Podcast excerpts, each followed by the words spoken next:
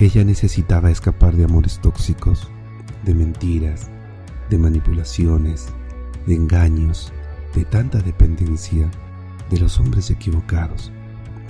Necesitaba vivir por ella misma, quererse, gustarse, no necesitar.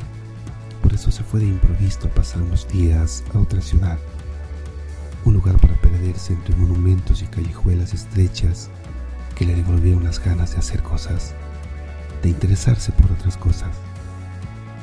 Él estaba agotado, vacío de amores infieles, de historias sin finales felices ni tristes, de historias de amor que ni siquiera empezaban.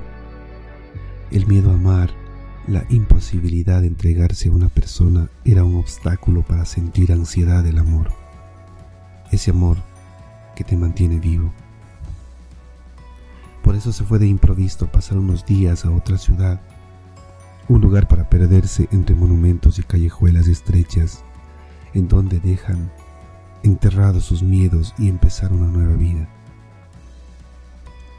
Y entonces ambos se encontraron para vivir una historia de amor tan breve que nadie se dio cuenta. Ella estaba sentada en las escaleras de aquel museo, pensando, con la mirada perdida, se sabe qué recuerdos. Lo que él vio mientras se acercaba fue a una mujer más maravillosa derramando lágrimas. No podía ser. Él secó sus lágrimas con una sonrisa y de repente desapareció.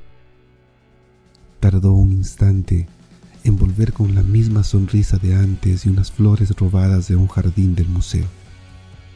Ella seguía llorando, porque su sentido le dieron la voz de alarma cuando él la rozó.